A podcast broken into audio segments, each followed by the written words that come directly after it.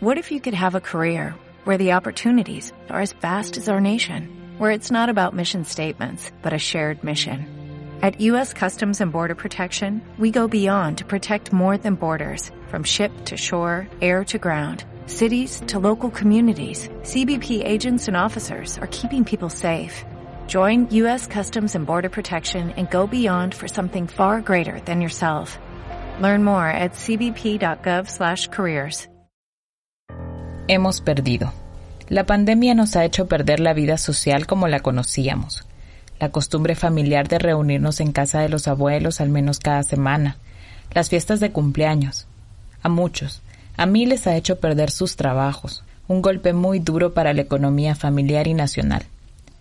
Pero lo que más nos ha golpeado es la pérdida de familiares, amigos, vecinos por esta enfermedad sin poder despedirlos de hacer los rituales tradicionales para avanzar y seguir con la vida. Soy Jennifer Ávila, periodista y editora de Contracorriente. Para este podcast hablé con varias personas sobre cómo avanzar después de las pérdidas en esta pandemia. Desde que en marzo en Honduras se impuso un estado de emergencia con toque de queda para evitar la propagación de la COVID-19, en mi equipo nos adaptamos al teletrabajo, a cubrir temas de salud y hablar y leer a científicos, pero también a seguir viendo números, los de la corrupción, pero también los del subregistro y el colapso del sistema sanitario, mientras en nuestros barrios y nuestras familias comenzaban a enfermar cada vez más personas cercanas. Primero comenzamos a saber de amigos de amigos, del vecino del tío, del colega de otro medio. Luego nos comenzó a golpear adentro. Nuestras fuentes comenzaron a decirnos que estaban enfermas y se acercó a los padres de nuestros colegas en el periódico y a nosotros mismos comenzamos a ver cómo hacíamos relevos, cuidando a unos más y decidiendo quién sale más y quién sale menos a reportear. La oficina se convirtió en un centro de acopio para abastecernos de gel de alcohol o desinfectantes y demás implementos de bioseguridad. No pudimos abrazar al colega que perdió a su familiar, pero tampoco pudimos celebrar el impacto de alguna investigación o reportaje. Con este podcast quise frenar un poco la maquinaria de nuestro medio para hablar de lo que hemos perdido de cómo avanzamos en esta nueva normalidad cuando vamos dejando cada vez más personas atrás. Y mi madre se llamaba Teodosa Pavón. Eh, perdí a mi madre en este contexto de, de COVID-19 sin saber realmente si ella murió de COVID o no, porque era una paciente diabética que 15 días antes había enfermado por sus cuestiones eh, de resfriados del asma, habíamos hecho pruebas, habían salido negativas y la prueba del estado pues nunca la tuve, eh, ni la prueba que le hicieron después de muerta. Así es que esta incertidumbre que nos embarga a todos y todas. Janina es periodista de San Pedro Sula. Tiene una larga carrera en el periodismo televisivo y radial y en trabajo con migrantes. Recuerdo siempre a Janina de la manera en que la miraba cuando yo era solo un estudiante una mujer fuerte, frontal. Por eso cuando ella comenzó a hablar de la muerte de su madre, quise hablar con ella. Lo que conecta esta historia con cientos o miles quizá en este país no solo es el dolor de perder la batalla contra la COVID-19, también la incertidumbre de no saber que su madre murió de esto y si fue atendida correctamente. Por lo menos pude darle un abrazo en el momento que la dejaba en el hospital, eh, porque te ponen a eso, te, te dicen despídase de ella, eh, es como decir, bueno, usted no sabe si va, si va a sanar o no. Cuando lo correcto que te diga de repente un hospital, una médica o un médico es, eh, tenga confianza que se va a sanar, pero no te dan esa esperanza. A partir de ese momento yo sentí un, fuerte eh, dolor porque estaba escuchando que las personas que, eran ingresadas, los familiares teníamos que despedirnos de ellos. Entonces di su brazo por la espalda eh, porque ya me habían dicho de que era sospechosa de COVID-19. Bueno, debo decirte que yo hice muchísimas llamadas en el momento que mi mamá se iba complicando de su salud y el, el hecho de ser periodista no, no, me, no me abrió las puertas que de repente mucha gente cree que se abren. Sin embargo, me las abrió después de que ella ya estaba muerta eh, te, voy a, narrar un poquito qué fue lo que pasó. Janina cuenta que primero fue al Hospital Leonardo Martínez en San Pedro Sula. Este hospital para inicios de julio tenía todas sus salas en su máxima capacidad. Hasta esa fecha confirmaba 144 fallecimientos por COVID-19 y unos 92 casos que quedaron pendientes de confirmación post-mortem. En este hospital no la atendieron. Aún no es público que hay un protocolo que indique cómo se prioriza la hospitalización de las personas, si por la fase de la enfermedad en la que llega o sus probabilidades de recuperación. La madre de Yanina, doña Teodosa, tenía un par de enfermedades de base y edad avanzada. Janina tuvo que buscar atención en otros dos centros asistenciales hasta que en el último, en el Hospital Mario Catarino Rivas de esa misma ciudad, ingresó a su madre a la una de la madrugada, después de todo un día buscando atención. Desde las cinco de la tarde hasta que murió una persona a la una de la mañana, me cedieron una cama para mi madre. O sea que yo ingresé a mi mamá hasta la una treinta de la madrugada del día sábado. Eh, y me dicen, bueno, ese protocolo que te comenté de despedirse de ella y todo, le dije, todas las generales, dejé sus medicamentos ahí y ahí te encuentras con una cantidad de, papeles pegados, eh, algunos manuscritos a mano y otros en computadora, donde te dicen que para llevar el paciente tienes que llevar los pampers, las toallitas húmedas, la pasta de dientes, el, jabón de baño, la sandalia, todo absolutamente nada. Una almohada, la ropa de cama, eh, una colchita por si la persona es friolenta. Y te dicen que nada de eso te van a devolver porque igual eso lo tiran cuando se lo cambian al paciente. Y, cumplí con todas esas eh, estipulaciones. Y luego otra hoja donde te ponen la, enfermera a cargo de, del turno la condición de salud de, tu paciente. Entonces aparecía en el nombre de mi mamá, creo que era la paciente de la cama número 11, y aparecía primero el, primer día sábado, delicada. Eh, y luego el, siguiente día, estable. Y luego eh, no me cambiaba el estatus de la hoja de ese protocolo que, que están poniendo ahí siempre y ya me había enterado de como dos, tres, cuatro personas que habían muerto y tenían su condición estable. Entonces, eso, esta situación no me empezó a gustar, no, no era coherente que esté estable y que la gente se esté muriendo. Fui ese día a hacer todos sus exámenes de, del azúcar, de, un hemograma completo y todos los niveles que estaban solicitando. Y ahí me, me aparece entonces eh, que tengo que llevar los resultados ya y justo cuando tengo los resultados y los veo con mi familia, los niveles de mi mamá eran elevadísimos. Entonces me dice mi compañero, tienes que ir de inmediato para que te pidan, te den la receta de lo que necesitas comprar. Te estoy comentando, colega, de que yo llegué a las 4 de la tarde. Eh, hasta las 6 de la tarde logré que el médico me escuchara y me dijo, no, no se preocupe, eh, eh, ella está bien, ahí si ocupa algo le vamos a llamar. Y la llamada que recibí, que en efecto recibí la llamada, fue exactamente a las 7.43 de la, de la noche, eh, y yo acababa de llegar como hora y media a casa, recién me había terminado toda la desinfección y eso, y me encuentro que tengo ahí la llamada, respondo, y, y lo que tengo es, eh, señora Janina Romero, ¿usted es la familiar de Teodosa Pavón? Eh, sí, con ella, soy su hija, dígame en qué, en qué puedo ayudar, qué necesita. Y así a secas, a secas. Eh, su mamá acaba de morir, pero no vaya a venir hoy ni mañana hasta después de la mañana que tenga resuelto el ataúd y el predio donde usted la va a enterrar. ¿Te imaginas lo que es que, ni siquiera puedas preguntar, y fue que le dio un paro respiratorio, de casualidad le dio un infarto, se, se elevaron los niveles de azúcar. No tienes derecho a preguntar absolutamente nada. Y bueno, y en ese momento pensaste que también pudo haber sido negligencia, que si ella había estado ya muy grave desde hace días y, solamente la tenían como estable porque no la atendieron realmente ni siquiera desde el inicio. Bueno, estas son las cosas que yo he querido denunciar y he querido que las sepan los familiares de los otros enfermos. La mala suerte de escuchar cuando te dicen que tu mamá eh, no merece una cama por, por su edad y por su condición de enfermedades preexistentes. Y había una muchacha de lloro exactamente de mi edad, porque yo tengo 46 años, mi mamá iba a cumplir 70, y la doctora dice, en todo caso, la cama la necesita ella.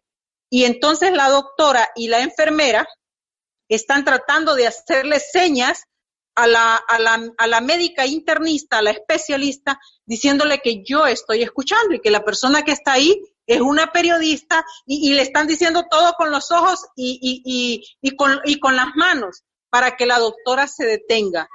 Ella no se detuvo, siguió diciendo de que mi mamá eh, no merecía esa cama. Sin embargo, al final, eh, ellos lograron dejar esa cama de la una de la mañana cuando había muerto una persona para mi mamá.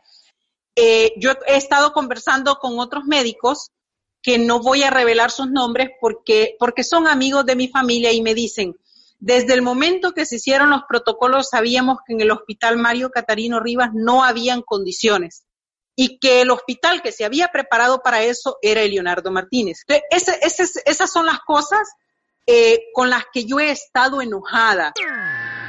Enojo. Eso siente Yanina. Aún no ha podido llorar a su madre como ella quisiera para aceptar este luto. Luego de esto tuvo que ponerse en cuarentena por el contacto que tuvo con ella y cuidar que el virus no se esparciera en su familia. Eh, con este duelo no he podido recibir el abrazo de mi papá, no he podido recibir el abrazo de mis hermanas y de mis hermanos, no he podido abrazar a mi hermana que acaba de sobrevivir al COVID-19 con su esposo y su niño de 13 años, no he podido encontrarme con las amigas, con los hermanos, con las compañeras, con, con, con, la gente que te quiere, mi abuelo, por ejemplo, que ha llorado esta pérdida de mi mamá porque mi madre era su nuera, pero eh, para él era como una hija. De todas estas cosas, eh, te dicen eh, una vez más que perdiste el derecho a, a, a sentir miedo, a sentir dolor y lo único que te queda es tener rabia, sentirte impotente y denunciar una vez más lo que está pasando en el sistema de salud. Imagínate, hemos llegado a tal nivel que mi papá me dice, es un hombre de 66 años que también es un paciente diabético, y me dice, tené cuidado con lo que hablas todos los días en la radio, porque no vaya a ser que me enfermen estos días y me vayan a tratar mal por esas cosas que dice. Ese es el temor de los enfermos en nuestro país, querida Jennifer. Para el momento de editar este podcast, en Honduras, el gobierno ya reportaba más de mil muertes por COVID-19, pero el subregistro indica que la cifra puede ser más alta. Solamente en julio, por datos de las alcaldías, por ejemplo en Tegucigalpa, se enterraron 111 personas con protocolo COVID, sin confirmación de que las personas hayan muerto por esta enfermedad. Y en una ciudad más pequeña, en Choluteca, al sur de Honduras, la municipalidad realizó 45 entierros con protocolo también, sin tener confirmación. La incertidumbre crece cada mes y el gobierno se apresura a la reapertura de fronteras, transporte público y en general de la economía. Ahora nos toca lidiar aún más con el miedo, la incertidumbre y el colapsado sistema de salud. Muchas personas experimentan dolor eh, durante la pandemia de COVID en este caso el duelo es una respuesta normal a la pérdida durante o también puede ser después de un desastre o de eventos traumáticos. Él es el psicólogo Warren Ochoa. En Honduras pocos programas están dando atención en salud mental. Actualmente la Universidad Nacional tiene una línea telefónica para atención, al igual que la Organización Médicos Sin Fronteras. También el impacto de la pandemia en nuestras vidas ha evidenciado la poca atención que ponemos a esto. El duelo puede ocurrir en respuesta a, la pérdida de vidas, así como a cambios drásticos en las rutinas diarias y en formas de, en formas de vida que generalmente nos brindan comodidad y una sensación de estabilidad. Eh, las reacciones del duelo, las reacciones comunes en el duelo pueden incluir un estado de shock, eh, como incredulidad o negación, ansiedad, angustia, enfado, eh, periodos de tristeza, eh, pérdida del sueño y pérdida de apetito. Algunas personas pueden experimentar múltiples pérdidas durante un desastre o un evento, eh, o incluso en emergencias a gran escala. Y debido a esta pandemia es posible que no puedan estar con un ser querido cuando muera, que es algo terrible, o no puedan llorar la muerte de alguien en persona, con amigos y familiares, estar eh, presentes en un, en un velatorio o algo así. Eh, otro tipo de pérdidas incluye también el desempleo o no ganar lo suficiente para la subsistencia, suficiente dinero para la subsistencia diaria, o la pérdida o reducción de los servicios de apoyo y otros cambios en el estilo de vida. Em, estas pérdidas pueden ocurrir al mismo tiempo, lo que puede complicar o prolongar el dolor y retrasar la capacidad de una persona para adaptarse sanar y recuperar. Eh, algunas acciones que pueden tomar para ayudar a sobrellevar los sentimientos de dolor después de la pérdida de un ser querido pueden ser eh, conectar con otras personas, o sea, no marginarse, es bien importante no marginarse. Eh, invitar a otras personas a que, a que lo llamen, a que estén pendientes, eh, a que organicen alguna llamada en conferencia con familiares, con amigos, para mantenerse conectados. Eh, es vital no aislarse, aunque es normal sentir ese deseo, pero no hay que darle mucho, mucho tiempo a esa sensación en la cual yo me aíslo porque eh, más bien necesito el apoyo de la comunidad en estos momentos de dolor. pídale a sus familiares y a sus amigos que compartan historias e imágenes con usted eh, a través de cartas eh, eh, o enviadas que se las pueden enviar por correo electrónico, un tributo, un, hacer memoria de los elementos pues más significativos y por qué una persona fue importante para mí, eh, qué, aprendí de ella, qué memorias tengo, qué recuerdos tengo. O sea, rendir tributo a esa persona y honrarlos y pues mantenerlos vivos. Pero también hay organizaciones que se dedican a acompañar a las personas en su duelo, que ahora con la pandemia han tenido que reinventarse en esa tarea. La organización Melanie Michelle Foundation nació hace 11 años tras una tragedia familiar. Su fundador, Omar Gómez, explica que desde su propia pérdida también pudo ver con más claridad la necesidad de un país como Honduras de priorizar la salud mental. Un país que antes de la pandemia ya sufría pérdidas muy trágicas por la violencia. La fundación nació a raíz de la necesidad, ¿verdad?, de poder brindar acompañamiento y de una experiencia propia que tuvimos hace 11 años, eh, ya que vivimos la experiencia de un accidente automovilístico y en el cual nuestra hija mayor, Melanie, eh, falleció. Eh, tuvimos en cuidado intensivo a nuestro hijo Omar, entonces vivimos un proceso de duelo bastante difícil, largo, entonces esto nos motivó y que aprendimos de ello, nos capacitamos para poder eh, brindar este servicio a, nuestro país tan necesario. Actualmente eh, nuestro servicio, ¿verdad?, va enfocado a, los dolientes, a todos los que llevan una pérdida. Entonces, una forma como ellos nos contactan es mediante nuestras redes sociales, ya que estamos en Facebook, en Instagram y en nuestra página web.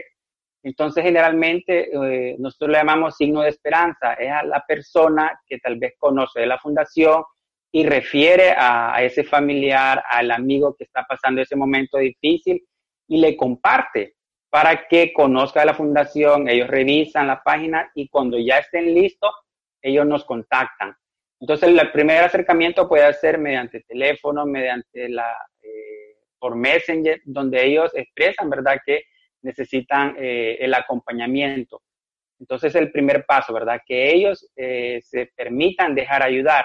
Y después, ¿verdad? Ponemos a disposición sesiones individuales, sesiones grupales, donde ellos pueden ya comenzar su proceso, empezar a canalizar su dolor y hablar de, la pérdida. Entonces, y es completamente gratis. actualmente estamos atendiendo a las personas de la zona norte de San Pedro Sula y alrededores. Y eh, sí varía, la, son diferentes los, los, casos que se atienden, ¿verdad?, en procesos de duelo, ya que para una persona que haya fallecido su tío, para él era su todo. Eh, tenemos casos de su cuñado, eh, abuelos. Entonces, eh, en el proceso de duelo es personalizado, ¿verdad? cada uno siente esa pérdida como que si fuera todo su mundo. Entonces, ahí es donde ellos pueden expresar. Y la diferente, ¿verdad? Diferentes tipos de duelos que hemos atendido. Es más de la zona norte y la tendencia es que se permiten dejar ayudar más las mujeres, casi un 90% es la tendencia, ¿verdad? Que son los casos que atendemos.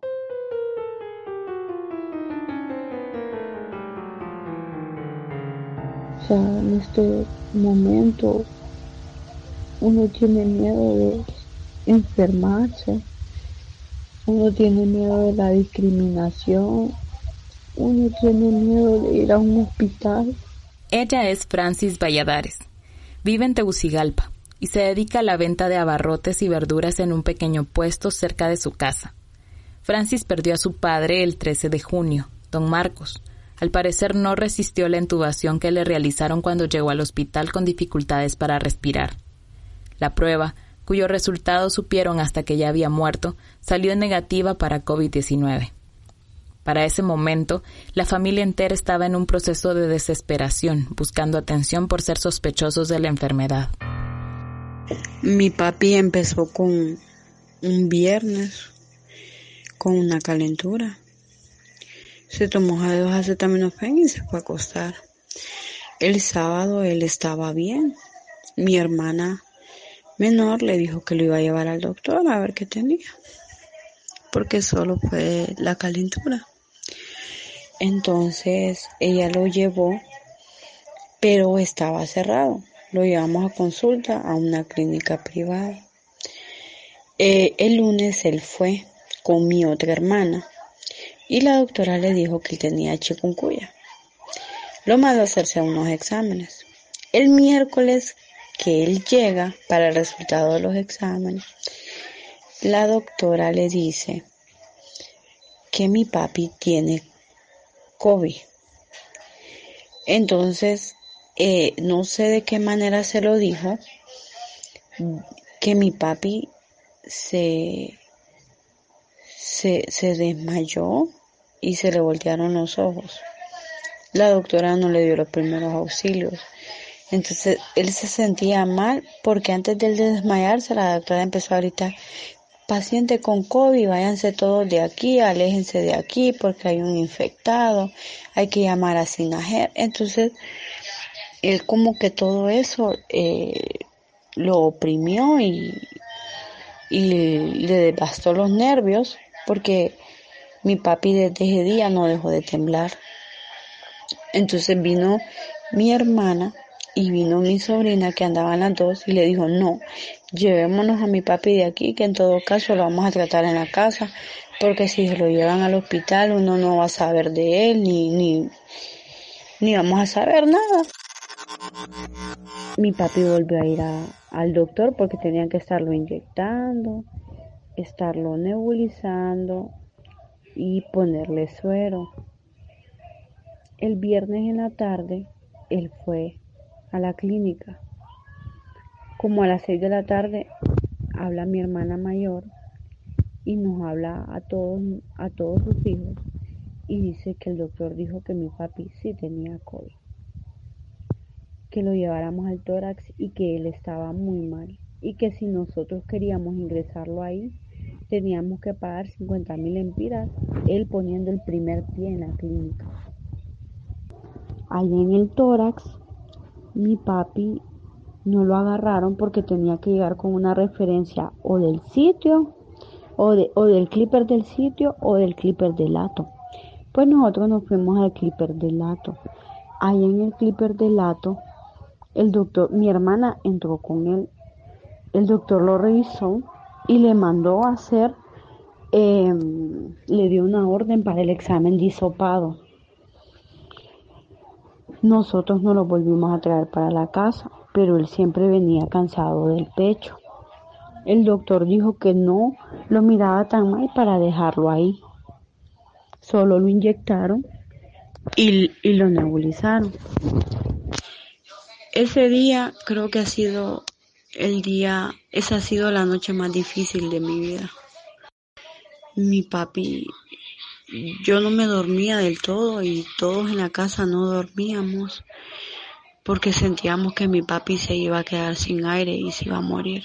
Yo lo desperté y le dije, papito, le dije yo, hay que ir a hacerle el hisopado porque en el clipper de lato lo estaban haciendo, pero nosotros, pero lo daban 15 días después, entonces nosotros se lo hicimos en una clínica privada que costó, valía cuatro mil, pero como él tenía la tercera edad, eran solo dos mil ochocientos que se pagó. Nosotros le fuimos a hacer, yo me acuerdo que yo lo levanté y le dije, papito, le dije, yo tiene que irse a hacer el examen. Y él me dijo, nanito, yo me siento cansado. Yo le dije, papi, haga el esfuerzo. Dice mi hermana que en la ambulancia mi papi iba al haciendo chiste. Y él se bajó de la ambulancia por su propio pie, no lo bajaron ni en camilla ni en nada. Yo me sentía feliz porque dije ya está mejor. Lo ingresaron al hospital como sospechoso de COVID ya a las 5 de la tarde nos llamaron que se había puesto mal y que lo entubaron. De ahí nosotros nos fuimos para el hospital. Llamamos a la doctora, no contestaba. Y de repente sonó el teléfono de mi hermana mayor y era la noticia de que mi papá se murió. se viendo porque no escuchan tantas cosas del hospital de escuela que deja morir la gente que no les ponen atención entonces en ese momento uno se pregunta lo dejaron morir o, o qué pasó Francis y su familia se despidieron de su padre desde lejos Vieron el ataúd sellado hundiéndose en la tierra. Todo pasó muy rápido. Francis me cuenta esto y busca un espacio a medianoche para hacerlo, porque ella tiene dos hijas y un hijo, y tiene que ser fuerte, no quebrarse frente a ellos. Estos son tiempos difíciles y la rebusca de la comida es cada vez más riesgosa para Francis. También porque si ellos se enferman, no solo podrían morir de hambre porque dejarían de trabajar, sino también podrían ser echados de su casa, estigmatizados, y eso también es un riesgo en Honduras. Por eso ella dice que el miedo al virus también es el miedo a la discriminación, algo con lo que ya han aprendido a vivir ella y su familia. ¿Dónde se encuentran los consuelos en este momento? En Honduras el 98% de las personas profesan una religión, mayormente católica o evangélica. Con la pandemia todos los servicios religiosos están suspendidos, aunque no falta alguna comunidad donde aún los tengan habilitados poniéndose en riesgo. La Iglesia debe ser un espacio importante para concientizar a las personas, pero también puede llevarlos por otros caminos. En este momento la Iglesia ha debido reinventarse. Hablé con el sacerdote Brian Carvajal asignado a una parroquia rural en Lloro, al norte de Honduras, para saber cómo está atendiendo la iglesia a sus feligreses en este momento en el que el consuelo de la muerte se busca en las iglesias. aunque al inicio aquí en Sulaco no se llegaban casos todavía y, estaba como que lejos, eh, yo les decía por, por solidaridad a otros hermanos que también sufren, eh, también nosotros debemos guardar eh, esta cuarentena, confinarse un poco y, y, distanciarse, tomar las medidas. en la parroquia existe esa situación única de que las redes sociales no pueden llegar a todo el mundo. Entonces, hay la, la señal es complicada aquí. Hay sectores que, que ni la ni la señal local eh, es complicado, entonces eh, peor para que se comunique a través de redes sociales. Uno de los problemas que eh, nos arraiga aquí en Honduras es que cada quien comunica verdades a medias o mentiras y, y en esa situación está el pueblo. Y el pueblo está en medio en donde a quién creerle. Nosotros hacemos nuestro trabajo evangelizador de poder exigir de alguna manera la justicia, porque eh, es deber nuestro. La justicia no es porque yo sea cristiano o no sea cristiano, sino que la justicia se exige porque soy un ser humano y el ser humano eh, exige dignidad y así se debe tratar. Y entonces, en medio de esta situación, también queremos dignidad para, para todas las personas, especialmente las contagiadas del COVID, porque quieren que se les trate también. O sea, que se les trate médicamente, que se les trate bien de alguna forma, y también que no se les trate como, eh, como cosas, sino como personas, porque así es que vamos a salir adelante.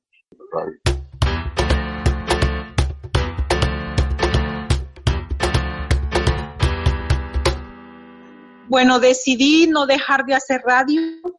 Eh, a los 15 días que, salí también de la, del autoaislamiento y que pude ver el médico, eh, he tenido nuevamente mis reuniones de trabajo, que te, el teletrabajo es agotador, pero también te ayuda a liberar, por lo menos si la persona también eh, pone la cámara y te quiere saludar y te sonríe. Bueno, tengo mi grupo de, de iglesia, eh, de mujeres eh, cristianas que, nos convocamos en las noches eh, para, para, conversar de esas cosas que nos gustan, que nos llenan de paz.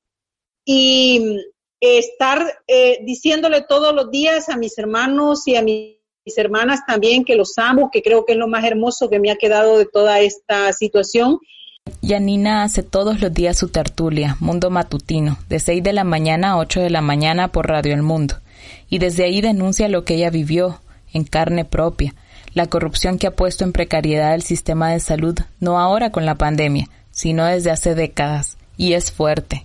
Le aconseja a la gente que la escucha que si alguien de su familia enferma, se prepare para lo peor, se prepare para la precariedad. Pues te voy a ser sincera, mi mamá no quería que yo la hospitalizara, ella se quería morir en casa, pero tuve que convencerla ese, ese viernes que la llevé al hospital de que teníamos que trasladarnos a un centro hospitalario porque mi hermana tiene niños de 13, de 10 y de 7 años. Y, y, que yo no quería, se lo planteé así, y a ti no te va a gustar tampoco de que ellos te vean morir. Y lo mejor es que, que no te vayas, sino que te recuperes. Pero ella de verdad aceptó ir al hospital solo porque yo le dije, mamá, no te puedes morir en frente de tus nietos. Y siempre que conversamos antes de la enfermedad de que no teníamos seguro social y que la posibilidad más eh, eh, cercana sería llevarlos a un hospital público, ella siempre me dijo, cuando me lleves ahí es porque yo ya me voy a morir.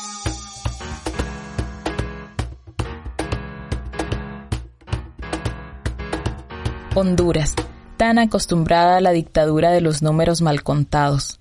En la base de datos del Banco Mundial, el dato sobre capacidad hospitalaria más reciente del país es de 2014. Según esta fuente, la capacidad de camas hospitalarias por cada mil habitantes en Honduras es de 0.7, o sea, menos de una cama para mil habitantes.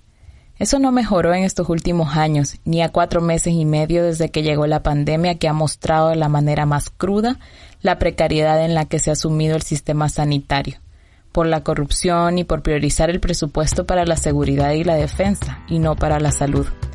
Actualmente, el gobierno de Honduras ha logrado que se aprueben fondos por más de 90 mil millones de lempiras para atender la emergencia provocada por la COVID-19. De Centroamérica, el país con mayor ejecución presupuestaria para atender la emergencia es Honduras. La Secretaría de Finanzas publicó en su portal de transparencia el 29 de junio que se habían ejecutado 4.589 millones de lempiras. Pero este dinero ha resultado insuficiente y en una sola compra, la de los hospitales móviles, se ha identificado una sobrevaloración de más de 30 millones de lempiras. Los hospitales están abarrotados de pacientes y el personal médico ya reporta al menos 4.000 contagios. Honduras reporta un poco más de mil muertes por COVID-19, pero en este tiempo el registro nacional no ha registrado una sola. Y los números entre la Secretaría de Salud, el Sistema Nacional de Emergencia y las alcaldías simplemente no calzan. Un médico me dijo hace un mes que las cifras reportadas se deben multiplicar por cinco para acercarnos a la cifra real de los impactos de la pandemia en este país. No dejo de pensar en esta portada del New York Times, del 24 de mayo, en la que sacó los nombres de 100.000 personas muertas por la enfermedad en Estados Unidos, recordándonos una vez más que hay que ir más allá de los números. Las historias de Yanina y Francis deben escucharse tanto como las de miles de familias viviendo estas pérdidas, o el miedo a acercarse a un hospital. Son personas e historias que no podemos olvidar, las consecuencias de los millones robados y la desigualdad en un país como Honduras. Soy Jennifer Ávila y me despido. Gracias por estar pendientes de nuestro podcast. Ahora pueden encontrarnos también en Spotify y en las redes sociales de siempre. Pueden ver, leer y escuchar todos nuestros contenidos en www.contracorriente.red.